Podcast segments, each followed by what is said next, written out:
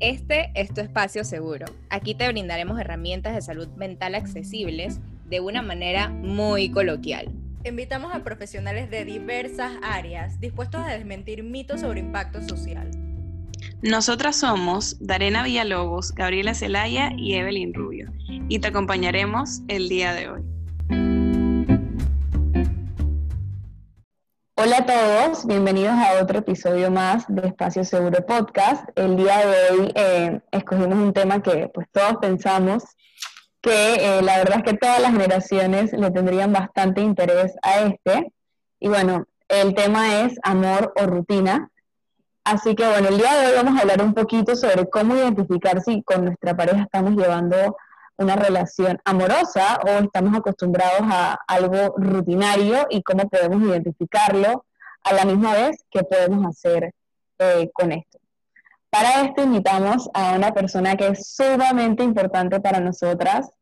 Em, sabemos que todos los que están en el área de la psicología, por lo menos en Panamá, van a saber quién es. invitamos a nuestra queridísima profesora Melba Mon. Melba de Mon. y bueno, profe, de una bienvenida, cuéntenos un poquito quién es usted para que nuestro público las conozca. Bueno, buenas tardes y ante todo muchas gracias a ustedes y es un placer volverlas a, ver a pesar de las circunstancias que, que es ahora virtual. Eh, nos conocemos hace rato, han sido mis estudiantes en algunos cursos y como les contaba cuando me llamaron, ustedes fueron el último grupo a quien le di la última clase presencial, ¿verdad? Cuando nos avisaron que nos teníamos que retirar de la pandemia.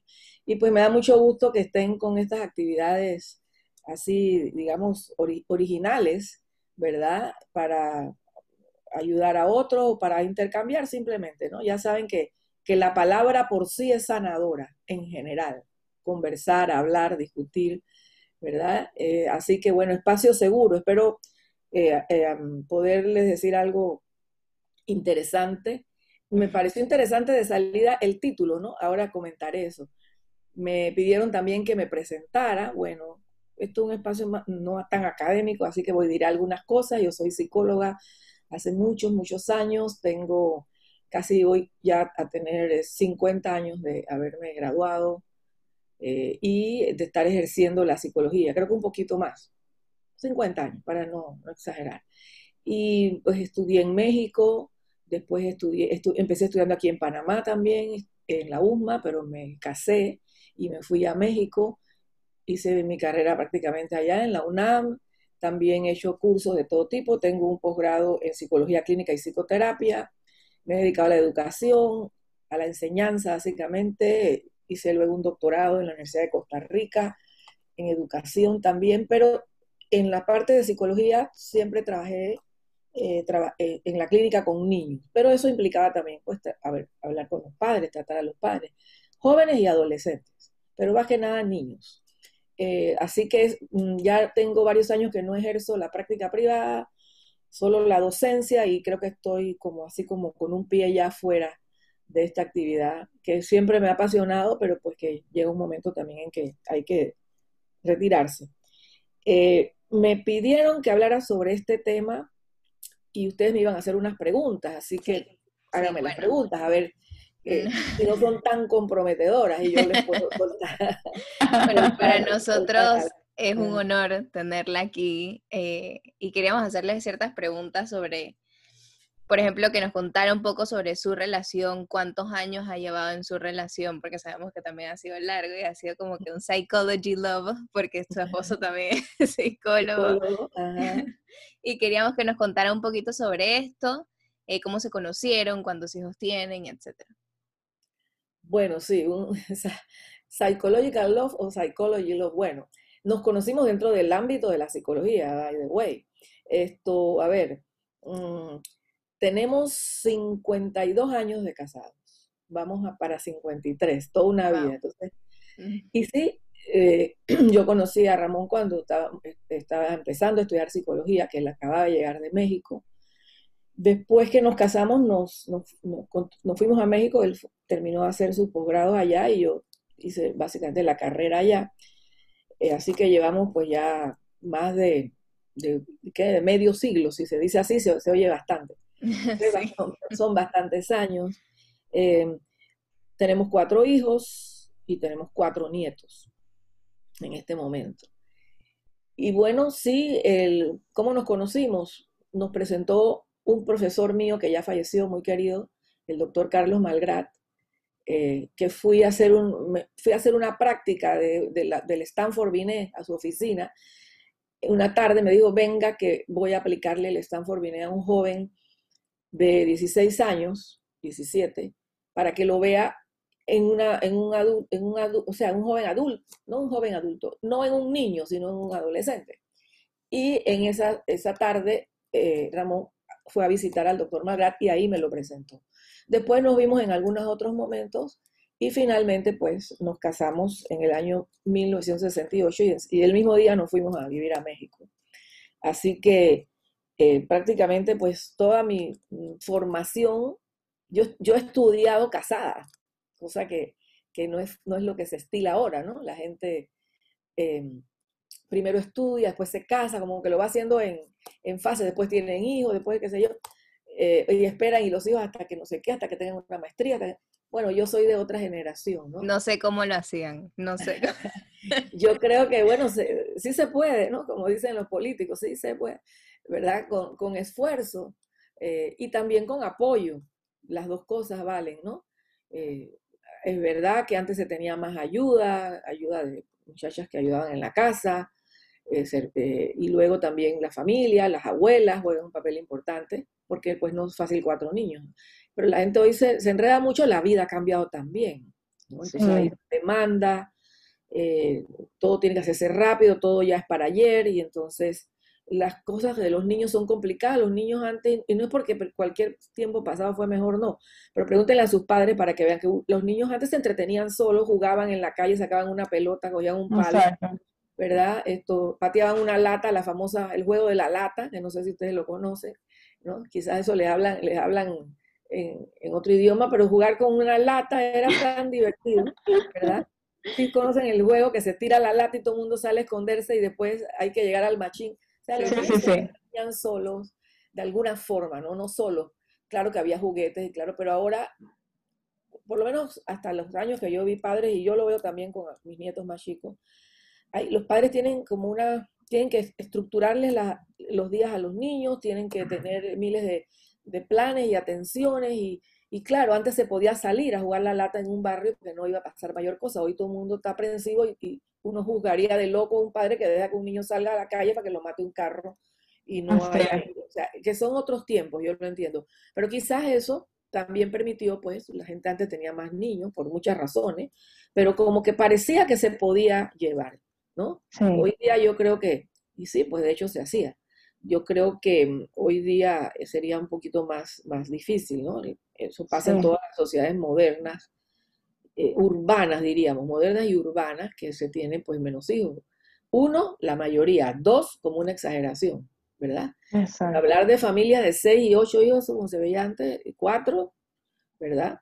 Eh, no, no es lo común. Pero bueno, eso es lo que había y sí, así nos conocimos, como les contaba. Y yo estudié casada, Cuando me presentaban, perdón, y decían Melba Palacios, Melba de Monse, incluso eso también ha cambiado, ¿no? Porque eh, las mujeres hoy día, las mujeres profesionales, no usan el apellido de casada. Ese demon ya se interpreta como una cosa de pertenencia, eh, una cosa de sojuzgamiento, etcétera, pero realmente, mm, por eso le digo que yo soy de la vieja escuela, yo nunca lo vi así, ¿verdad? Yo nunca lo vi así, entonces era como que, bueno, ahora estoy, tengo otra familia, eh, eh, me, digamos, me he comprado otra familia, ¿no? así que, mm, en fin, eh, y pues lo que yo, uso mis dos, mi apellido de Palacios, Palacios que es mi apellido, Palacios, y de Mon. Y, para todos los propósitos, soy la profesora Mon.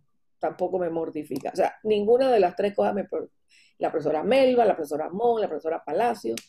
Cuando estaba estudiando en Costa Rica, eh, eh, la, mm, me dice una profesora, porque no entendía cuando yo firmaba y qué sé yo, y me, o, me llamaban o cómo me presentaba, entonces ella quería saber ese apellido mío, Demón, de dónde era, que si eso era francés o qué. Le dije, no, no es francés, ni es mío, ni es francés y es chino. O sea que es, es O sea que esas cosas que parecen triviales pues, pesan, porque las mujeres hoy día, pues, algunas se ofenden, como usted que de tal. Yo soy de nadie, ese tipo de cosas, bueno, uno no lo veía así. O individualmente yo no lo, nunca lo he visto así, ni lo pero ese tipo, detalles de ese tipo para que vean que las palabras pesan. Entonces, bueno, ya les conté cómo nos conocemos, cuánto tiempo llevamos, cuánto tiempo. Bueno, profe, aliado a lo que usted estaba diciendo, pues, em, creo que con el tiempo el concepto de amor también ha cambiado, pero hay muchas cosas que quizás nos podemos quedar de las generaciones pasadas, que son generaciones en que las relaciones se sabe que son un poco más duraderas que las actuales. Eh, y sabemos que no hay una fórmula perfecta, digamos, para que el amor sea perfecto o el amor sea el mejor, pero quisiéramos que de alguna manera escogiera tres factores que usted consideraría que son fundamentales para una relación duradera. Duradera y también yo le agregaría sana. Y satisfactoria. Exactamente. Bueno, porque las personas se pueden quedar amarradas en una relación que no necesariamente es ni sana, ni satisfactoria, ni, ni, la, que se espera, sino también por, digamos, por otro tipo de factores, ¿no? Que era lo que pasa, en algunas sociedades y pasa, eh, pasa menos hoy, pero no es tampoco tan extraño, ¿no? Eh, por factores culturales, la gente permanece junta, por factores sociales también y por factores personales no necesariamente sanos sino factores de dependencia, de, sometimiento, de, miedo, ¿no? De, la no posibilidad de, independizarse, etc. Eh, la, pareja, la pareja, digamos, mm, amorosa, pues la, la pareja usual, ¿no? De un hombre y una mujer que deciden casarse y juntarse y hacer su vida en común hay mucha teoría al respecto, ¿no? Y cada, como ustedes señalaron, cada, cada persona y cada pareja es un mundo, ¿no? Porque van distintas cosas. ¿Se acuerdan que yo les decía en la clase de dinámica, si la dieron conmigo, creo que sí, que Freud decía que en una pareja habían seis personas, ¿verdad? Entonces, ¿y cuáles eran esas seis personas? Bueno, la pareja y los padres de cada quien, porque uno trae eso en, allí, ¿no? Está ahí en la experiencia un poco para indicar que hay muchos factores que están determinando qué hace que una pareja permanezca. ¿Cuáles serían las tres, de acuerdo a la pregunta de ustedes? Yo pienso que una de ellas es, bueno, quererse, apreciarse y respetarse. Yo pondría eso en primer lugar. Obviamente uno se junta con otro porque se atrae, porque se, se quiere o se gusta, con todos esos verbos uno se, pero también hay que apreciarse, porque uno no puede establecer una relación que sirva para algo en la base de desprecio, o sea que como que este como que me gusta, pero como que no tengo hay algunos elementos de, digamos que de lo que lo que lo devalúo, o sea, si uno no aprecia al otro, pues ya vamos mal.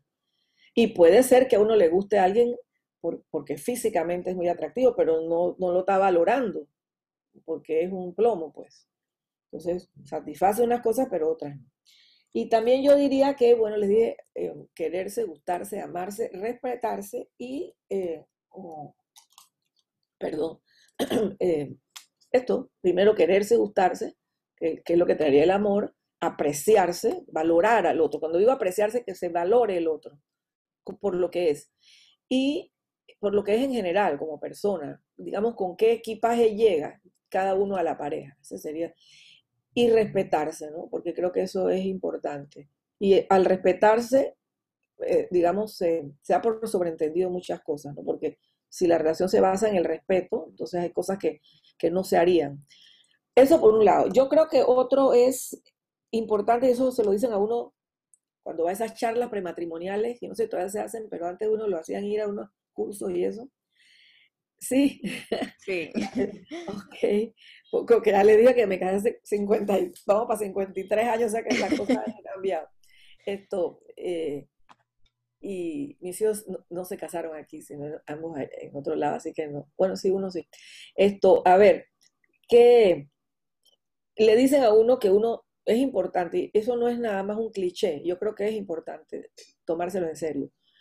Si uno hace una pareja con otro para mm, llevar una vida en común, que es lo que sería pues, un matrimonio o una unión consensuada y porque quisieron, uno tiene que tener como un proyecto, un proyecto en común, o sea, algo, algo que los, que los ate, ¿no? Eso por un lado, pero el balance está en también tener una cierta independencia. Porque si todo depende, o sea, si, la, si el bienestar de uno depende totalmente del otro, ya estamos mal. Profe, usted yo creo que ha dicho algo clave, o sea, y creo que ese es el punto eh, cumbre de una relación, porque creo que se trata de encontrar cosas en las que los dos puedan caminarse, o sea, por ejemplo, si a mí me gusta viajar por todo el mundo entero y mi pareja es cero de eso, pues efectivamente no vamos a funcionar porque no tenemos planes a futuro parecidos. Pero dentro de, lo, dentro de lo que nos gusta, encontrar esos planes para seguir adelante en conjunto. Y a la misma vez tener esa independencia, porque si yo ejerzo mi carrera o ejerzo mis actividades, tampoco me gustaría que mi esposo o pareja esté ahí todo el tiempo. También se requiere como ese espacio para cada uno. Sí, no, y, sobre todo yo creo, ¿no? El convencimiento de que, bueno, el bienestar de uno, la comilla felicidad, que ese es otro concepto que, hay mucha tela de recortar ahí, em, no, tiene que depender exactamente solo del otro, porque entonces mm, mm, ya andamos mal, ¿no? Por supuesto que sí, porque es hay una, convivencia, una relación en común y lo que los éxitos mm, éxito no es una palabra que me gusta mucho, los logros, las, las, cosas que el otro eh, hace, a uno le satisfacen también, las convive, las aprecia, le gustan, las, las goza, como se dice, y también lo que le va mal, lo goza. Pero toda la vida de uno no puede estar supeditada a la vida del otro, es decir, cada, cada quien es una persona, ¿no? Y, y, se tienen que tener cosas en común, por supuesto, porque es un matrimonio de dos. Tampoco puede andar uno por aquí, otro por allá, como ¿verdad? Uno en, así como, como dos líneas divergentes, uno por aquí, otro por allá, ¿verdad? Eh, y, uno lo ve en cosas así tan, que no son tan triviales, ¿ah? pero que dan problemas. Por ejemplo, le doy dos ejemplos. Un profesor mío en México tenía un refrán que no era de él, pero lo usaba mucho y a mí me encanta. Él decía, cuando, el, cuando los problemas entran por la puerta, el amor se va por la ventana. ¿no? Y ¿Qué tipo de problemas podrían ser eso? Bueno, de todo tipo, pero uno de los que curiosamente no, mm, no sé, sí se dice, ¿no? En, los libros de teoría, sobre todo el que se dedica a pareja, y eso lo, sabe, eh, los problemas económicos. Y no exactamente de que se tenga o no se tenga. ¿Por qué? Porque si, si el proyecto está bien, si la pareja tiene una comunicación eh, buena, óptima, si, si hay aprecio, si hay respeto, si hay si hay, intercambio, ¿no? La famosa comunicación. Bueno, si hay carencias, pues ahí se va entre los dos, ¿no? Si hay holgura, pues también se disfruta entre los dos. Pero alrededor del dinero hay muchas cosas complicadas y se complica la vida que pareciera como que no, como que estamos hablando de una cosa tan distinta al amor, no. Como decía mi profesor, cuando los problemas entran por la puerta, el amor se va por la ventana. Hay uno de los primeros problemas que puede entrar por la puerta eh, que, uno lo ve, uno lo ve en la clínica, es el manejo económico, ¿no? Usted oye con más frecuencia de la que uno querría oír esto, como que, bueno, no, porque mi plata es mi plata, ¿eh? No sé, yo pago esto, esto, esto, él paga esto, esto, otro, y, pero no hay una cosa en común, ¿no? Yo gano tanto, yo genero tanto, yo me voy a ocupar de esto, tú te vas a ocupar del otro, pero no como una cosa así, esto, como que fueran dos instituciones distintas. Eso se ve bastante y eso a la larga trae problemas. Y, y para las mujeres hoy día, hoy día no en todos los estratos y no todas las parejas, pero hoy día pasa bastante a veces que la mujer tiene más, más eh, ingresos económicos que el hombre, entonces la parte cultural, no todos los hombres manejan eso bien, ni tampoco las mujeres. Y entonces esa clase de cosas que parecen ajenas a una relación personal, pues la oraban, ¿no? Minan, minan la relación, van, van como como dice uno, sacándole, el- moviéndole el piso, moviéndole el piso, le, quitan tierra, se cae el asunto. Eso como ejemplo, ¿no? A veces otro ejemplo, ya en una pareja, ustedes me preguntan en la pareja, puede ser también el posicionamiento ante los hijos. Las mujeres, por razones, no quisiera decir que biológicas, porque pues tampoco está, pero por razones culturales, podríamos decir, pensamos que los hijos son como nuestros, nuestros. Como si fueran mi celular, mi cartera, mi hijo. Pero los hijos primero que no son nuestros en el sentido de una posesión, ¿verdad? Y, y en, y en- en- en el, en el rol de padres, en la parentalidad, como dicen los teóricos de, la- de las parejas de que trabajan familia, como que eh, mm, por eso la mujer tiende a, como a excluir al hombre, ¿no? No pasa siempre, algunas lo tienen más presente, pero pasa más de lo que uno quiere. Mm, mm, Pienso que me estoy refiriendo a situaciones que pudieran em, desestabilizar o ir mermando una, una, una buena relación. Sí. Eh, pienso también que, bueno, en, en un- una pareja, un matrimonio, una pareja que se une para vivir juntos, hay un, un poquito de riesgo, no hay nada garantizado, no hay nada garantizado, hay que, hay que pues, mm, mm, construir la estabilidad y, y vivir Sí. con el riesgo. Y es, un- es en cierta forma una situación que uno no sabe Ujú. Supone, sospecha, tiene ciertos parámetros que le dan, pero una se- seguridad 100% no creo que sea posible. Y a veces también eventos de la vida eh, mm, o- inciden en la relación negativamente. Sí. Y no me refiero solo a eventos de tipo de infidelidad que también se pueden presentar. ¿verdad? Como por ejemplo, em, muerte de algún familiar, lo, lo terrible que le pasa a una pareja que es perder un hijo, o, o cosas muy complicadas, esta misma pandemia, ¿verdad? Hay gente que se ha quedado sin trabajo, hay gente que... Y aunque no haya sido así, aunque tampoco es el fin del mundo, hay gente que no puede ver más allá, ¿verdad? Ponerse un poquito así como en espera, a ver que bueno, aquí cómo la sorteamos, porque esto pues, de alguna manera yo creo que así no nos vamos a quedar siempre. Yo no sé si eso es ser más optimista de lo que las circunstancias permiten, pero hay gente que no puede con eso, no puede con eso, entonces culpa al otro, eh, se, se deteriora la relación, no solamente en parejas casadas, en, no, en noviazgos, ¿no? Sí. Que ya habían comprado la casa o ya habían dado un abono. Yo, yo, yo conozco un caso, por eso les digo, que ya habían abonado para la casa y entonces ya esto los desestabilizó todo, ya no se van a casar, ya no sé qué. Ahora tienen un enredo pagando la casa, Sí, porque no, bueno, ahí es donde está la parte un poco personal también. Sí. Y ahorita que estábamos hablando de todo esto, que era más Ajá. como que del amor y de vivir como que en esa pareja desde el amor, ¿cómo sería y cómo se vería entonces Mm. una pareja que quizás vive desde la rutina, pensando como que esto es amor? Bueno, es que yo, yo de salida, por eso les dije, después les voy a comentar sobre el, sobre el tema que me dijeron, yo no lo vería como una dicotomía. La dicotomía no es amor rutina. La, la dicotomía sería amor desamor.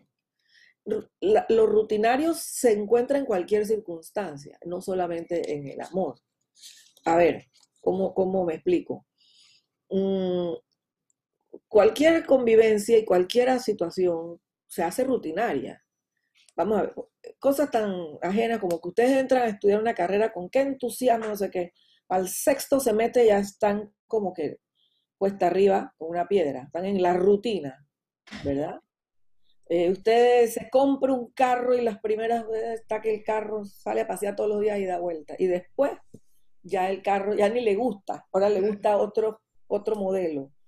En todas las, cualquier cosa que, que, que se haga reiteradamente va a traer como, va a traer eso que, que está llamando rutina, pero ahí entramos entonces ahora sí en aspectos un poco como más filosóficos y o psicológicos, ¿no? Yo creo que todos ustedes saben, si no lo han leído, léanlo, el famoso arte de amar de Fromm, ¿verdad? Buenísimo. Ese librito es muy, muy bonito y se puede releer, ¿no? Eh, y él habla muy claro, y es así, de que hay todo tipo de amor, desde el amor pater, de los padres, paternal, filial con los hermanos, el amor eh, materno, ¿no? El que tiene una madre con su niño, y el amor erótico, ¿no? El amor entre un hombre y una mujer, o bueno, entre hombre y hombre, mujer mujer, según las, las tendencias, en fin, ya eso es un amor erótico, ¿no? Eh, y eh, pues el amor erótico depende más del cuerpo y por supuesto pues de, las vicisitudes por las que va pasando el cuerpo, ¿no? El atractivo físico, eh, la parte hormonal, todo eso pues no podemos hablar de que la parte hormonal es similar en una pareja que tiene cada uno 80 años que en una que tiene 23 y 25, pues ahí hay una diferencia en lo que sería el amor erótico evidente, ¿no? Mm, pero yo, pero sí se, señala, ¿no? De que inicialmente, pues, lo que sería el amor erótico, pues es más intenso, por razones biológicas, diría yo, naturales, ¿no?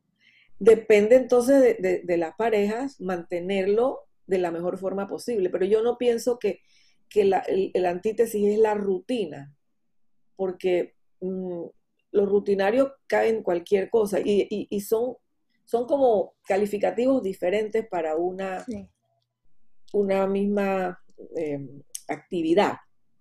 Ahorita este que lo dice, me, resonó mucho a que quizás la rutina también es hasta necesaria. Tener una rutina dentro de, por ejemplo, del día, saber lo que tú vas a hacer y lo que yo voy a hacer, o sea, tener un orden a lo que me refiero. Igual que con los niños, ¿no? Siento que con los niños es muy importante estas rutinas en los primeros años y siento que igual en la pareja, como que debe haber un orden de qué haces tú, qué hago yo, etcétera, y, y quizás en el mismo día a día igual. Ahora que lo dice, me hizo clic y sí. Claro, lo que pasa es que, bueno, mm, ahí es donde median muchas cosas para poder mantener, eh, digamos, eh, esa, ese atractivo, esa necesidad uno del otro, ¿verdad? Que no se le vaya tanto el ojo por el otro, porque como decía uno, pues yo, yo, yo soy serio, pero no soy ciego, ¿verdad? Entonces, pues, eh, un hombre o una mujer atractivo, pues siempre va a ser atractivo, ¿no? Por viejo que esté o por joven que esté, el, que lo está, digamos, juzgando. Ahí yo les diría, pues, si esto es para, no sé si lo, ven muchachos de psicología o qué, pero esto es online, esto es, esto es en vivo o esto ustedes lo editan después. Nosotros lo editamos después, nosotros. Lo, editamos un poco. bueno, pero ahí, ahí, por ejemplo, hay, hay otro libro que yo se los recomiendo de verdad, ahora que les ha interesado este tema, yo eh, mm, es, fantástico, se llama La llama doble. La llama doble de Octavio Paz. Es precioso, realmente es un libro precisamente donde compara, eh, ya, no en los términos de Fromm, que también es muy bueno, un poquito más didáctico. Bueno, igual, Octavio Paz es un tremendo escritor, ¿no? Premio Nobel mexicano premio Nobel, etcétera. Él escribió ese libro después que le dieron el premio Nobel, creo, pero no me crean mucho.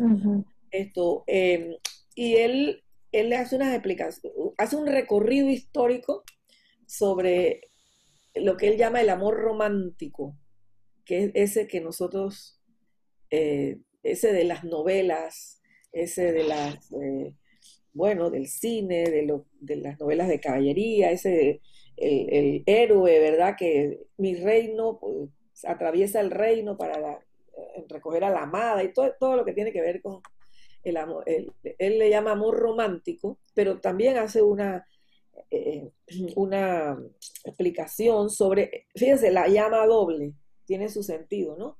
Eh, el amor puede tener, digamos, es doble, ¿no?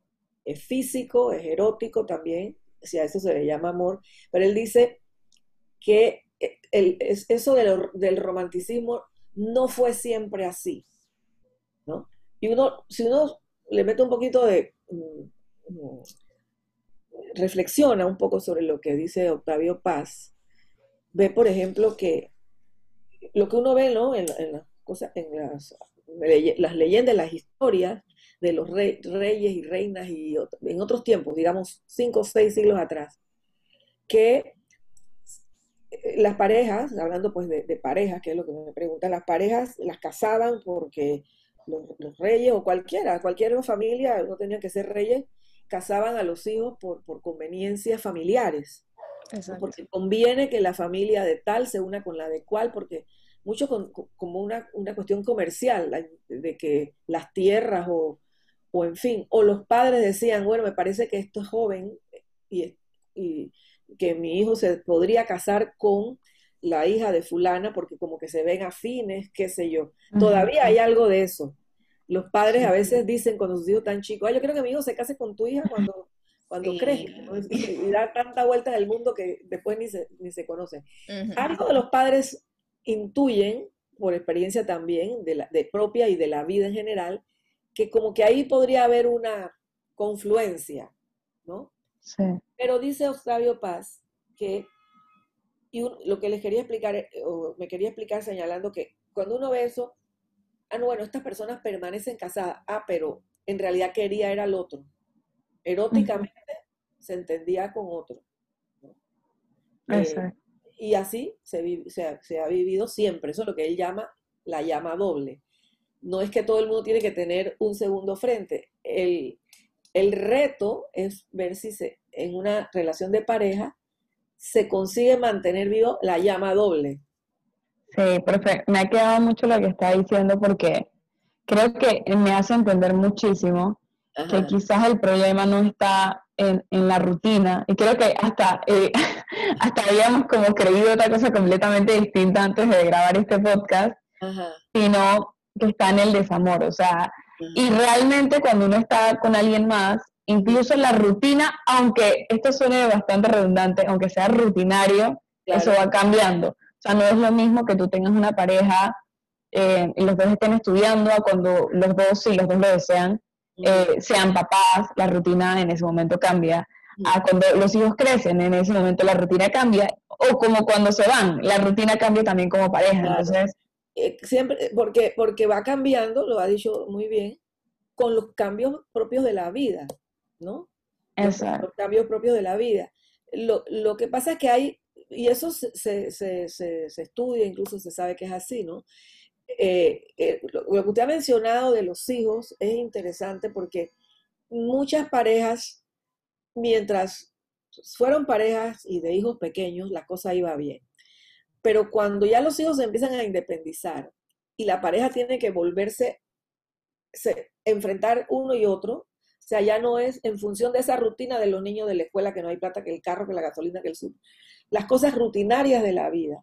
Eso no quiere decir que no haya amor erótico, relación y todo, pero como que no hay mucho tiempo de estar pensando tanta cosa porque hay que sacar una empresa adelante, ¿no? Que se llama familia. Entonces, si, si ese es el proyecto en común que tienen y probablemente sí, ¿no? La gente en general quiere formar una familia, es un poco ley de vida. Hay gente que claramente dice un principio, yo no quiero tener hijos, yo, punto. Es una decisión muy personal. Exactamente. pero pasa menos, pasa menos. La mayoría quiere esa empresa, con, empresa en común y bueno, en el, en el enredo ahí va, ¿no? cuando ya, cuando ya se, se termina esa tarea, esa función que es desgastante, satisfactoria también, no es nada más, con, con, sus altas y bajas, ¿no? El, el, lado, eh, luz y sombra, como dicen, ¿no? Lo, lo, lo bueno y lo malo, lo, lo, doble, la llama doble, dice. Eh, la pareja entonces queda uno y otro.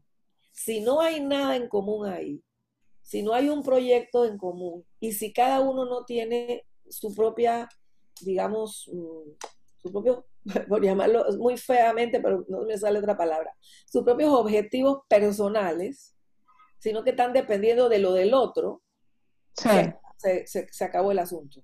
Sí, exactamente. la pareja a complicarse, ¿no? Porque resulta que quizás ahora sí, por la rutina de vida, de, de lo que hay que hacer, porque hay que hacer, ni había tiempo de pensar en las otras cosas. Pero ahora que estamos, como quien dice, uno frente al otro y todo el mundo ha agarrado su camino y su patín, y ahora entonces, ¿qué?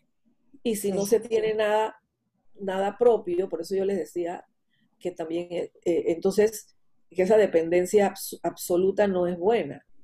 Exactamente. no, no, me refiero solamente a lo económico. Por supuesto que lo económico también ahí va, pero eso es la parte más personal. Si mi satisfacción personal depende del otro solamente, Exactamente. yo no puedo dármela de ninguna otra forma. Entonces el otro es el que tiene la culpa de que yo esté triste, de que yo esté brava, que yo esté feliz, de que yo pueda, de que yo no pueda, de que yo quiera, de que yo no quiera, ¿verdad? Eh, eh, porque no, no, no ha habido, digamos, una, una cierta autonomía, una cierta independencia de vida. Ah, así es, A, eso, a eso me refería. Y lo económico, por supuesto que siempre está ahí dando la, la batería. Porque si encima, en el caso de la mujer, depende económicamente del otro, entonces las cosas que se forman. Digo, todo mundo siempre depende del otro. Eso de la independencia absoluta es un mito. Sí. Pero bien entendida, ¿no? O sea, uno no, no anda en la vida solo como solo, pues no, uno necesita de los demás. Sí. Eh, bueno, entonces yo creo que vamos a tener que cambiarle el, nombre al episodio como de, de, amor y desamor. Amor y rutina. pero, pero déjenlo así porque así es, eh, ¿cómo se llama? ¿Cómo se llama? Provocador. Es,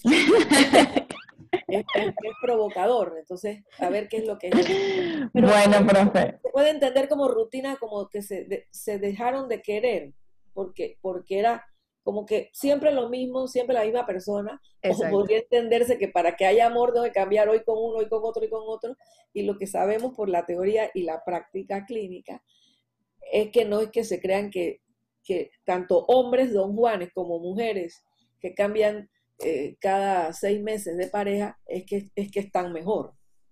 Exactamente. Eso, se, se, sabe que no es así. Puede tener una parte inicial allí, pero en fin, no sé, les dejé más dudas. Búsquense la llama doble de Octavio Paz. Estamos Muchísimas gracias, profe. Con eh, gusto, pues. Espero que no pierdan audiencia por, por el podcast. No. No, no, no, no, ¿qué va? ¿Qué va? Ah, y bueno. Más gente lo va a escuchar porque... Y, y, sí, eh, me, cualquier cosa, pues a la orden, me, dio gusto conversar y hablamos más de la cuenta y ahora sí que ya estamos Igual. pues, saludos a los de, a, ¿dónde está Darena? No Darena, Darena no pudo venir hoy, pero se arrepentía mucho de no poder venir hoy. bueno, pues mucho gusto y estamos bien. Gracias a usted, profe. Nos vemos la próxima.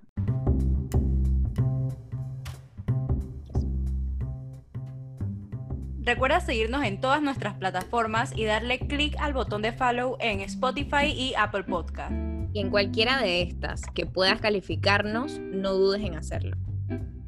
No te olvides de seguirnos en nuestras redes sociales. En Instagram como arroba espacioseguro.podcast, Ciencia del Alma, Agenda Rubia y Esencia Humana.